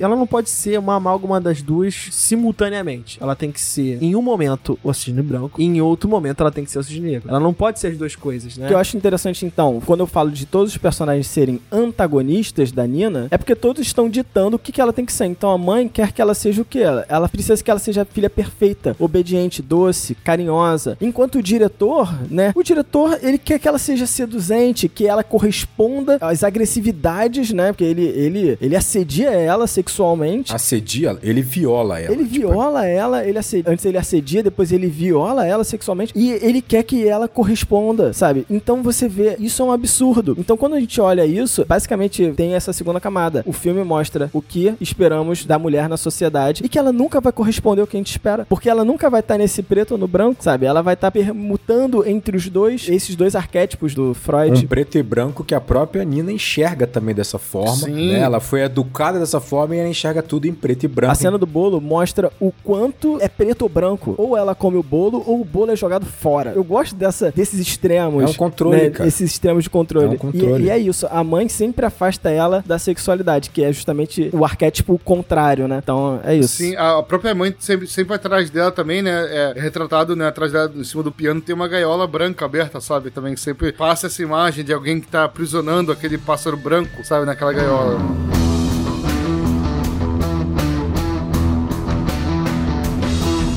Bom, tem uma outra obra que muitas vezes é comparada com o Cisne Negro, que é o Perfect Blue, um anime do Satoshi, Satoshi Kon. Satoshi Kon. Isso. Trabalha com temas muito parecidos, né? Tem cenas aqui do anime que é de 97 que são muito similares à do Cisne Negro. Na verdade, o cisne negro que é similar, né? Porque vem depois o cisne negro. Perfeito, isso. É, me expressei mal. É, e a pesquisa que eu fiz me diz que algumas fontes colocam que o Aronofsky ele comprou partes do roteiro pra conseguir reproduzir essas cenas que elas são basicamente literais, são as mesmas cenas, né? Tem a cena da banheira, por exemplo, a cena do trem, são, é, é- é absolutamente muito parecido. Iniciei a falar de Perfect Blue porque eu acho que em Perfect Blue, essa ideia que você estava construindo, Fábio, determinar certos moldes aos quais a- o comportamento feminino ele tem que se adequar é muito mais forte, pelo menos essa é a minha visão, em Perfect Blue do que em Cisne Negro. É escrachado em Perfect Blue, né? Eu acho que aqui ele tá numa camada, mas no Perfect Blue ele basicamente ocupa, essa discussão ocupa a primeira camada, É né? um foco mais Em importante. Perfect Blue, a personagem passa por um processo parecido, não similar, mas de certa forma parecido. E vocês falaram muito, me, me remeteu muito a. Quando o Rodrigo falou que dono da companhia, ele viola né, a personagem da Nina. E em Perfect Blue, a cena, pra mim, absolutamente mais chocante é basicamente a cena né, em que a personagem precisa atuar, encenar uma violação, né? Uma cena de estupro. Então, assim, é uma. É um anime muito denso, muito pesado, mas assim, aquele tipo de anime que, pô, vale muito a pena você ver, porque usar da animação pra mostrar certas coisas que um filme live action ele não poderia, né? Então ele, o, o Satoshi ele usa muito essa linguagem. Acho que vale a pena essa dica aí pra galera que curte Cisne Negro, tem o, o Perfect Blue. Vale fazer uma, uma, uma comparação porque é interessante de fato, porque tem suas diferenças, né? Falando basicamente sobre a exploração, né? A- obviamente, como o Fábio falou, a Nina vai ser explorada por todo mundo praticamente, né? Ela é explorada pela, pela mãe de alguma forma, que cobra dela ter uma postura impecável, pura e tal. O, o mentor aqui, né, que é o, diretor, também vai explorá-la e violá-la, né, em dado momento, e ela não consegue nem perceber desse abuso que ela tá sofrendo por conta dessa imagem, nessa estrutura também que ela tá vivendo. Só pra ilustrar isso que você falou, sabe? Tem uma cena do, do- no filme, né, do Cisne Negro, que o diretor convida ela pra casa dela, né? E, enfim, tem um diálogo ali bem bem, bem estranho ali sobre sexo e tal, sabe? E aí eu, a Jennifer tava comigo do meu lado, né? E eu perguntei pra ela sobre essa cena, né? Porque parece o tempo inteiro nessa cena que ele vai abusar ela, vai tentar alguma coisa, e no fim da cena ele fala: Não, o táxi tá ali embaixo, pode te levar. E eu fiquei, pô, essa cena foi um abuso ou foi uma cena normal, sabe? Assim, ou foi uma coisa normal de diretor? Porque foi muito estranho. Não, abusivo, abusivo foi demais. E aí eu fui com a Jennifer, pra quem não sabe, a Jennifer é atriz, né? Eu falei, pô, isso aqui aconteceu agora. Foi um abuso ou foi um diálogo normal? Porque o diretor tá tentando explorar a sexualidade da, né, da personagem, etc. Ela falou, então, as duas coisas. É, essa cena é um, abu é um abuso normalizado que existe no teatro, sabe? Eu falei, porra, é isso. Aí foi definir com uma frase. E ele tava simplesmente averiguando se ela era virgem ou não, se ela tratava da, do sexo como algo, entre aspas, banal, e ele ofereceria sexo naquele momento. Como ele viu que ela era virgem, ele recuou. É, ao mesmo tempo que se alguém questionasse muito ele, cabia na construção que ele tá fazendo de diretor. Na condição de diretor. Exatamente, é, sabe? Então é um abuso normalizado. É engraçado que eu tive uma postura bem diferente como espectador da protagonista de Perfect Blue, que é a Mima, da, da protagonista Sinineu, que é a Nina, né? Muito interessante, né? Então, assim, a Mima, ela é uma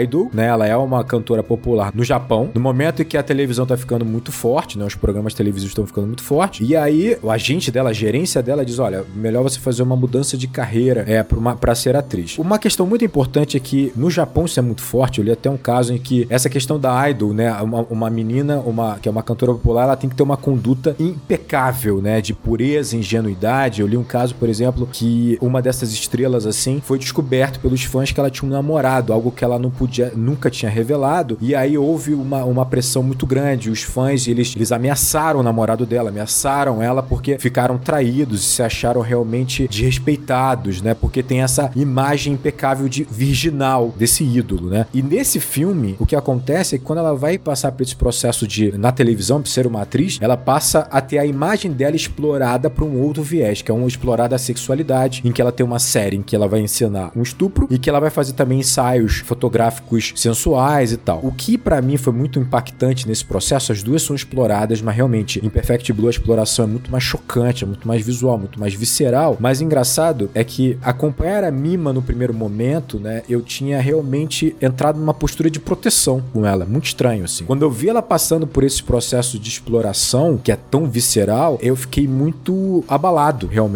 assim, tipo, como se ela estivesse sendo destruída nesse processo de fato assim. Uma Nina é um pouco diferente. É interessante que ela também passa por esse processo exploratório, mas ela tá desenvolvendo também um ódio pelo que ela era, pela Nina que ela é do passado, né? Ela acha que a Nina do passado ela tá limitando ela a se transformar na Nina que ela tem que ser para interpretar também o cisne negro. Então, meu processo com ela foi um pouco diferente, foi tipo assim, vai viver, sabe? Tipo, querendo jogá-la também num processo para ela experienciar as coisas, né? É um pouco cruel. E aí você começa a perceber que ela tá fazendo esse processo não saudável, de uma forma muito destrutiva, e você fala, caramba, sabe? É muito louco a relação, cara, muito doido. Você, quando viu a Nina, você esperava que ela em algum momento fosse viver, né? Você torcia, desejava, torcia que ela fosse viver, que ela aproveitasse a vida, né? Mas quando, quando eu percebo que todo mundo espera algo dela que ela não vai conseguir corresponder, parece que, tipo, não tem, não tem caminho para isso, não tem caminho para essa vida. Não me faz acreditar que um dia ela vai conseguir isso, sabe? Porque ela tá sempre tendo que corresponder à expectativa de alguém, sabe? Que quer que ela esteja num desses dois extremos. A gente, a gente falou muito de perfeição lá no início do programa, né? E acho que o que você tá colocando, Fábio, perpassa justamente por essa ideia do que é perfeição. Porque para cada personagem da, da obra, a perfeição é uma coisa diferente. A perfeição pra, pra Mima, lá em Perfect Blue, é uma coisa, né? E a perfeição pra Nina aqui é outra. Eu fiquei muito, muito me pegado com essa última frase dela, né? Que ela fala que ela, que ela de fato, ao terminar, ela foi perfeita. Eu fiquei, cara, buscando o significado para ela, de fato, que seria essa perfeição. E aí, revendo o filme pela terceira vez, quando ela tem um diálogo com o Tomás, quando o Tomás tá falando para ela o que aconteceu com a Beth, né, a antiga protagonista da peça, é o Tomás fala para ela o seguinte: Tomás, perdão. Porque tudo que a Beth fez vem de dentro, de algum impulso negro. Acho que é isso que faz com que ela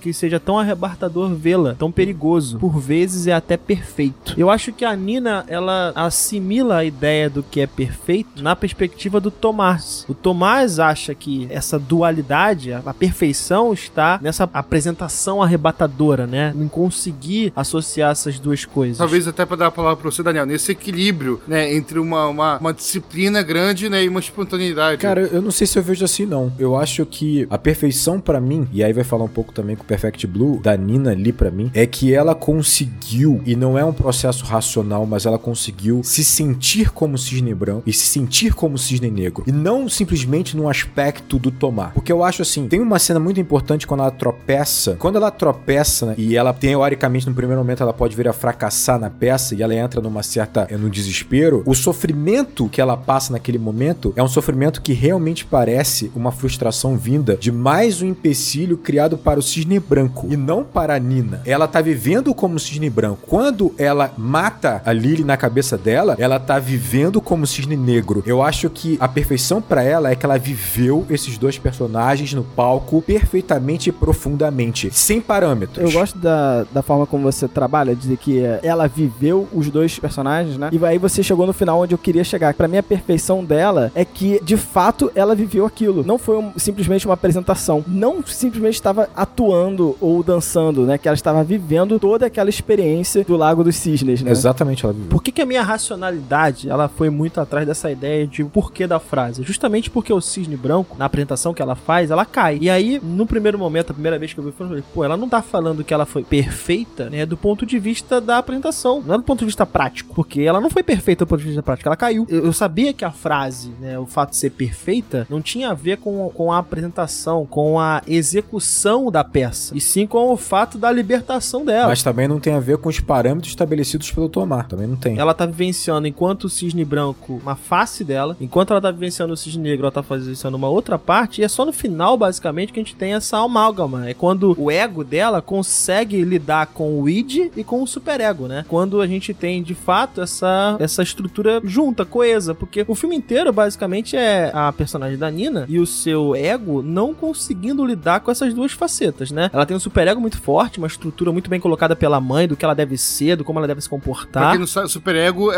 é a rédea, sabe? O que o- é, ordena o que você deve, deve não fazer, como, como proceder. facetas morais, são seus alicerces morais. Isso. E ela tem um id que ela precisa buscar, que ela não conheceu, né? Que é basicamente o, o seu lado selvagem. Que é o lado Então, selvagem, o lado instintivo, né? O estômago. Quando eu vejo lá que no final ela conseguiu ser perfeita na perspectiva dela, eu acho que ela conseguiu encontrar o caminho pra juntar esse, esse ego, né? Juntar essas duas facetas, mas perpassando um caminho, uma busca de perfeição que, de certa forma, se assemelha com o que o Tomás colocou, dessa apresentação visceral. É através da apresentação visceral que ela consegue juntar as duas coisas. Então, eu, eu- até entendo o que eu colocar. Não sei necessariamente que eu não concorde, não é isso, mas eu acho, você dá uma sensação pra mim de que essa perfeição também tem a ver com talvez uma busca interna da Nina, ou o encontro interno dessas duas facetas. Eu não acho. Eu acho que tudo tem a ver com a apresentação. Tudo tem a ver com dentro do palco, na frente do palco. Então, mas se você fala dessa forma, você deveria concordar então que ela tá tentando a perfeição do ponto de vista do Tomás, que ele tá falando justamente Eu tô com o Daniel nessa. Mas hein? é que eu tô falando sobre emoção, cara. Eu tô falando como emoção, sabe? Tipo A assim. apresentação é performance e emoção interna. Mas ela não tá falando sobre técnica. Ela se transformou no cisne branco. Ela se transformou no cisne negro. Não é questão de técnica. Ela virou aqueles dois cisnes. É por isso que ela fala: Eu fui perfeita. Ainda que a frase perfeita tenha uma conotação de técnica, sabe? Ela viveu aqueles dois personagens profundamente, verdadeiramente. E aí que tá pra mim a grande diferença pra protagonista de Perfect Blue. A protagonista de Perfect Blue, ela é uma menina que está perdida entre uma projeção que uma parte da sociedade faz dela como idol, que tem que ser perfeita e pura, e a projeção, nova projeção de que cobram dela de sensualidade, sexualidade, de, de uma outra personalidade. Ela tá perdida no meio dessas duas coisas. E ela não vai se encontrar em nenhuma das duas, porque não, como a gente tá falando, não é bipolar, não é binário. Porém, a Nina, ela não se enxerga dessa forma. Ela só quer adicionar uma nova camada, porque ela tem um objetivo muito claro. A Nina é obcecada. Tudo que tá ao redor do teatro é para o teatro. É simplesmente para aquela apresentação. Mas pra mim, o perfeito que ela fala no final é não só sobre a apresentação, mas sobre o quanto a trajetória dela, o arco dela, corresponde ao que era aquela apresentação. Corresponde ao que é a peça. O arco dela corresponde ao que é a peça, independente da apresentação. E no final da apresentação, ela se Na mata. verdade, ela nem se mata, ela se mata É, simbolicamente. pra mim ela se morre simbolicamente, ela não se mata literalmente. Pra mim, o terço final do filme vira mãe, vira mother. Possa ter só a camada Não, não, mas assim, que eu falo que ela, ela tenta se matar. Ela faz o mesmo processo da, do cisne branco na peça. É, essa é uma visão que você tá tendo. Pra mim não é isso que acontece. Pra mim também, eu tô, eu tô com o Daniel nessa. Eu tô é, muito alinhado com o Daniel nesse, nessa visão. Calma aí, pra vocês, ela não enfiou um, um caco de vidro dentro Não, do- aquilo é um processo de amadurecimento dela. Metafórico, simbólico, é que, nem, é que nem mãe, é que nem mother, sabe? Pra mim, ela matou o cisne branco que havia nela pra poder eclodir o cisne negro que havia dentro dela. É o mesmo Aeronautic do Mother, hein? Só lembra isso. Tá, olha só, você pode achar isso. Não é só achar, calma. Vamos lá. O processo final do filme, e aí eu tô com o Gabriel aqui. Primeiro, eu falei lá no início, é um processo de amadurecimento pra mim essa história toda, né? Então, quando ela tá basicamente mergulhando no cisne negro, ela tá também descobrindo sua sexualidade, ela tá se transformando de menina em mulher, entre aspas, né? Não que esse seja absolutamente o único processo necessário. É isso que basicamente o Aronofsky coloca na tela. E o, o simbolismo, né, da, da ideia do sangue aparecer daquela forma é intencionalmente remeter ao sangue num, num absorvente. É, é entender que aquilo é um processo de. é um sangue menstrual. O Aronofsky, ele, Natalie Portman, ele reclama pra ele que, olha, a cena tá parecendo muito um sangue de menstruação. Ele fala pra ela, olha, é exatamente isso que eu quero. Aquilo simboliza a menstruação dela, cara. Dentro dessa ótica de amadurecimento, um passo importante desse ponto do amadurecimento na vida de muitas meninas e mulheres é o fato da menstruação. Então, ele tá usando de um símbolo ali, basicamente, pra falar de um rito de passagem, de transformação, e não necessariamente de morte. Concordo. Mas, pra mim, ela se mata na cena final. E aí eu vou dizer por quê. Pra mim, o filme ele tem uma estrutura muito clara de colocar uma âncora toda vez que ele mostra alguma coisa que seria um simbolismo na realidade. Ele sempre faz isso, a todo momento. Então ele vai, te mostra uma coisa, ó, isso aqui é uma ilusão. Pá, te mostra que não é uma ilusão. Isso aqui é uma ilusão. Pá, te mostra que não é uma ilusão. Então tem sempre essa âncora na realidade. Essa cena acontece exatamente isso. Ele vai falando, ó, você não sabe o que, que é isso. A gente tem essa percepção quando ela tá dançando. A gente tem essa percepção quando ela tá caindo. Quando ela cai e fala que foi perfeito, a Lily vira e fala. Ela não tá bem, sabe? Tipo, chama a atenção de que ela está que ela tá sangrando. O cara também pergunta, cara, o que, que você fez com você mesma? Chama uma ambulância. Mas antes que pudesse contrapor a isso, o filme acaba, o filme encerra. Mas vocês estão debatendo o sexo dos anjos, assim, porque a morte física serve como morte metafórica, gente. Isso. É, também, eu acho que a gente tá aqui discutindo realmente sexo dos anjos. Concordo, não, eu concordo, mas é porque, pra mim, forma muito claro a ideia, sabe, de que ela viveu o personagem do Lago do Cisne ao nível de que ela se mata no final. Porque ela não consegue corresponder o que ela gostaria de ser. Olha só, vocês usaram o argumento de que o Aronofsky, ele trabalha com a metáfora e constrói ela de uma forma bastante objetiva. Porém, o mesmo Aronofsky, ele é viciado por personagens obcecados. O que eu tô achando que provavelmente o Daniel e o Gabriel estão ignorando um pouco é a ideia de que aqui nós estamos chamando de um personagem que há uma metáfora para amadurecimento. Claro, a Nina é reprimida sexualmente, ela é tratada com infantilidade. Tem um momento interessante em que ela vai visitar a bailarina veterana e que basicamente o quarto do hospital da bailarina veterana que passou por um acidente parece o próprio quarto da Nina. Ele é todo cheio de balões rosas, pelúcias, ou seja, um indicativo de que a Nina, essa Nina infantil, ela tem que morrer para dar espaço para uma nova Nina mais madura. Beleza. Só que ao mesmo tempo, o mesmo diretor está trabalhando em filmes como Pi, que é um cara que simplesmente está obcecado por decifrar essa, essa- esse número e que no final ele simplesmente abre a própria cabeça e ele vai ficar com essa sequela para sempre. Você tá falando sobre o lutador, que basicamente ele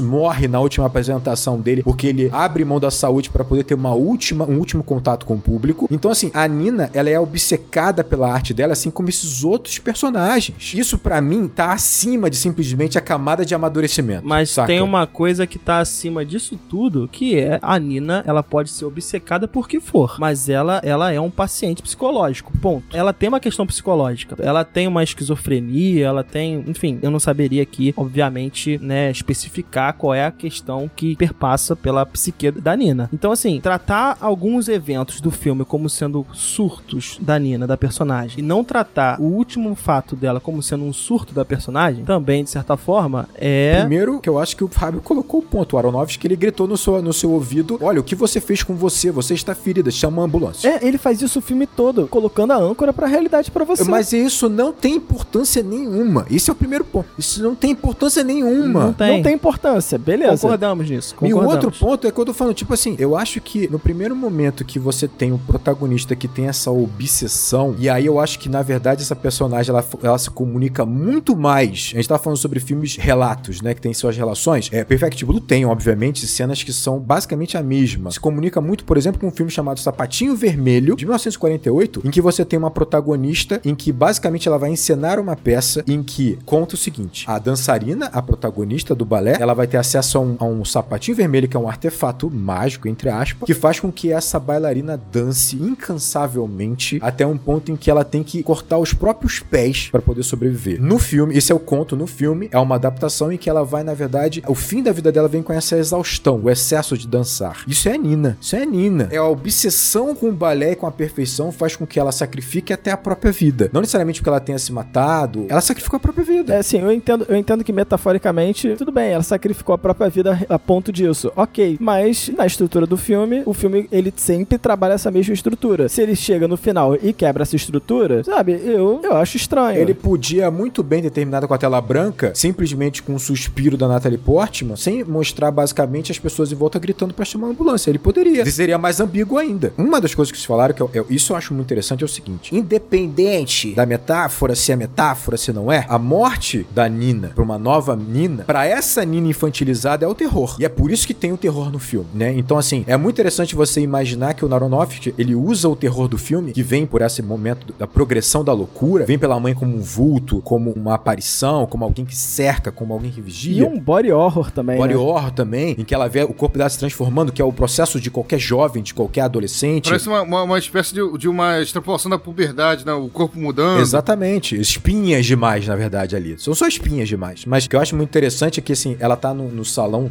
ensaiando sozinha porque o pianista saiu e tudo é cinza. Ela tá de cinza, tudo é cinza. Parece, parece na verdade, que ela tá naquele. num mar cinzento, assim, sabe? Perdida em, em camadas de cinza, no meio de um caminho sem saber pra onde ela vai, né? E aí ela há um apagão, ela fica no completo escuro e ela começa a se aprofundar nas próprias sombras. Ela vai entrando por né? Ela sai do salão, ela vai pra um corredor cada vez mais escuro, cada vez mais escuro, cada vez mais obscuro, e ela vê uma sala em que basicamente ela vê o terror máximo daque- dela naquele momento, que é o mentor dela, que é o diretor dela, transando com a inimiga dela, né? É um terror adolescente, um terror jovem, um terror de puberdade, em que a sua paixão tá com uma sua arqui-inimiga, com a pessoa que é sua opositora. Então, assim, o terror do filme é o terror pra Nina que vai ser sacrificada, que vai ser trocada, que vai ser mutilada. E o que é o mais interessante pra mim é que a Nina, quando ela percebe que ela é a própria limitadora dela se tornar cisne negro, que a mãe, que tudo em torno limita ela, impede ela se tornar essa cisne negro que ela precisa tanto de se tornar para a apresentação, ela começa a se odiar, ela começa a se autoflagelar, ela começa a destruir tudo que ela representa e representava, que é o quarto, que é a relação com a mãe, que é ela, ela vai se drogar, ela vai fazer tudo o que ela nunca pôde fazer. Mas não é só um ato de liberdade, é um ato de construção ainda da bailarina que vai se apresentar, porque ela é obcecada pela arte dela ainda assim. Ela é complexa em todas as camadas. Então, assim, cara, o terror é muito bom aqui, porque o terror realmente é pra Nina que vai ser trocada. Cara, imagina, você criança, imagina, você pega o Fábio jovem, né, criancinha, Daniel criancinha, o Gabriel criancinha, pra você passar pro processo de maturidade, esse processo é como? É com sofrimento, é com choque que você vive, choque de realidade, momentos que você não, tá, você não tava esperando, momentos trágicos com perdas. É isso que faz com que você amadureça. E isso é terror pra você infantil, pra você Pra ingênuo. aquela criança que vai morrer, é, metaforicamente, né? Por homem surgir. Pra criança que vai morrer metaforicamente, exatamente. O adulto surgir. Na verdade, é um processo de dor e sofrimento, sabe? Nesse, nesse pequeno Fábio, nesse pequeno Gabriel, nesse pequeno Daniel, pra se tornar o homem adulto que vocês se tornaram. Então, assim, é terror esse processo de, de, de É maturidade. uma maiêutica, né? É um parto, né? É esse processo.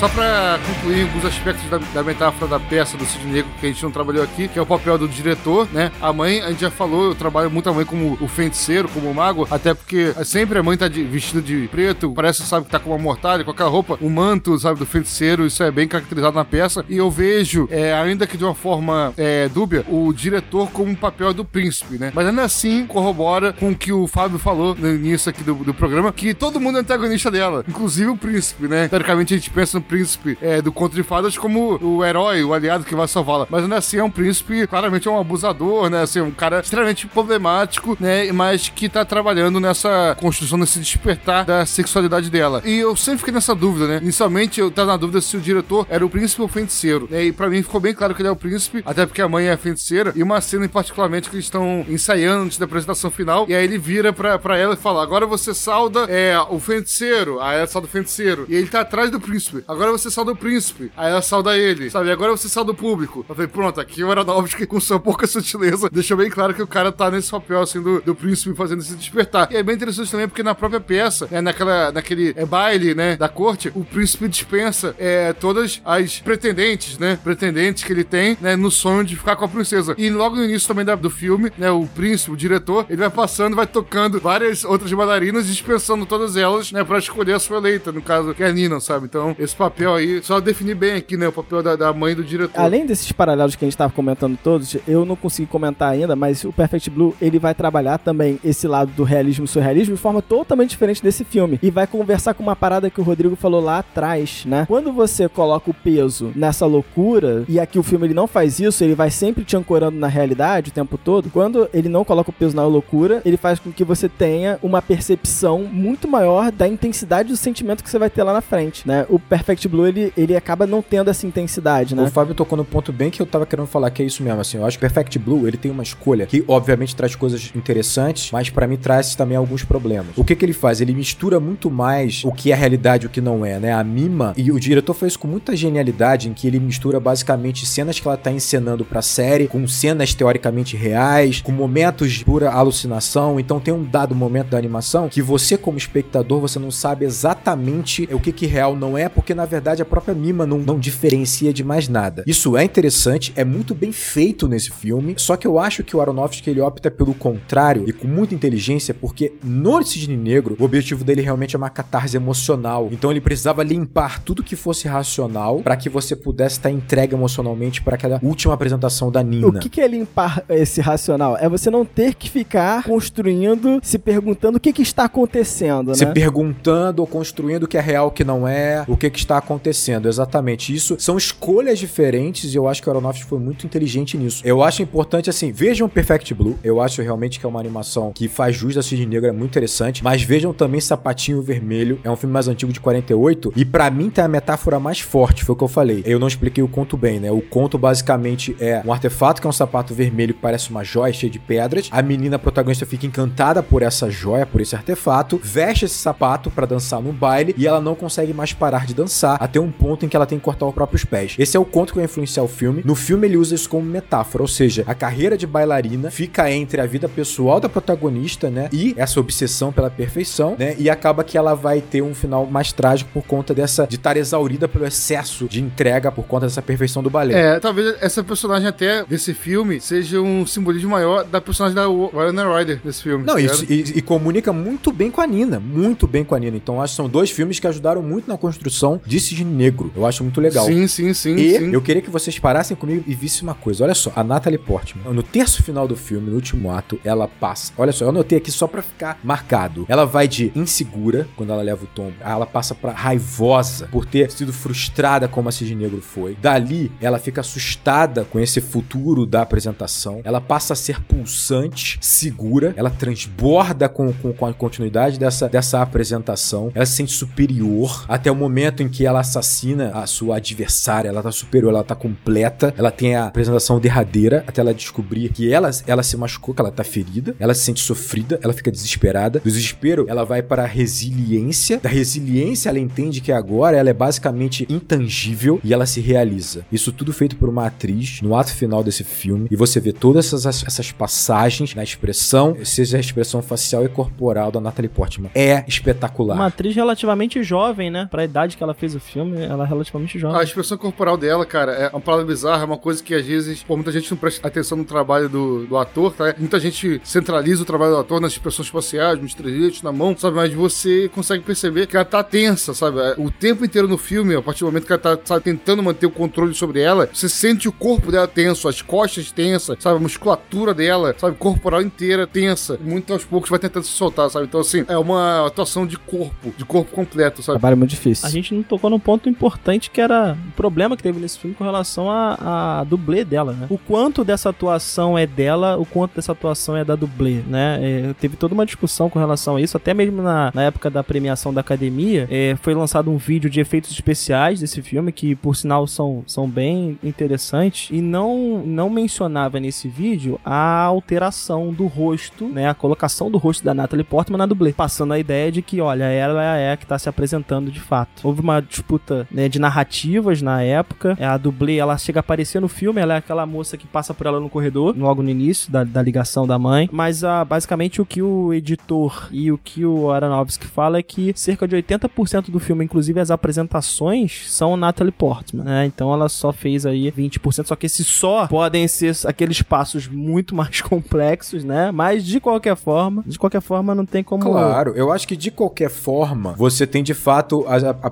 atuação, que a parte mais complexa vai ser a dublê, mas assim, o que o Gabriel falou, né, o que a gente tá falando, é o 80% que tá no rosto, que tá fora de cena, que tá na casa dela e tal. Então, É assustador, realmente. E a, e a apresentação, o, o filme é Cisne Negro, não só por isso, mas a apresentação do Cisne Negro, acho que é o ponto belíssimo desse filme. porra, a maquiagem, o figurino é lindo E a demais. transformação dela em Cisne Negro, de A fato, cena que ela vai se transformando no palco é absurda. é absurdo. É demais, é linda demais. É linda demais.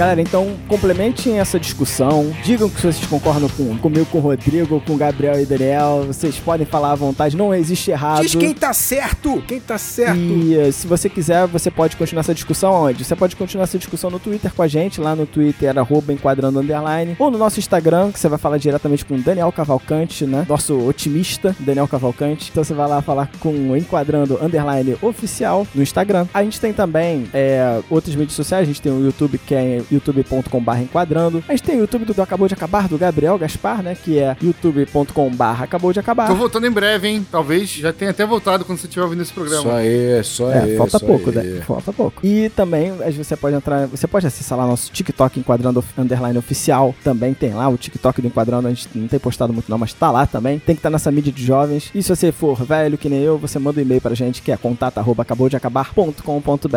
Aí agora o Daniel vai revelar que na verdade ele sabe que vai ter Cisne Negro 2 e na verdade é Nina mais velha, madura com suas netas bem resolvida depois desse processo de maturidade. Temos aqui uma série de curiosidades que não entraram, mas eu vou colocar lá no Instagram. Tá certo, Daniel. Então é isso aí, galera. Um grande abraço. E bons filmes.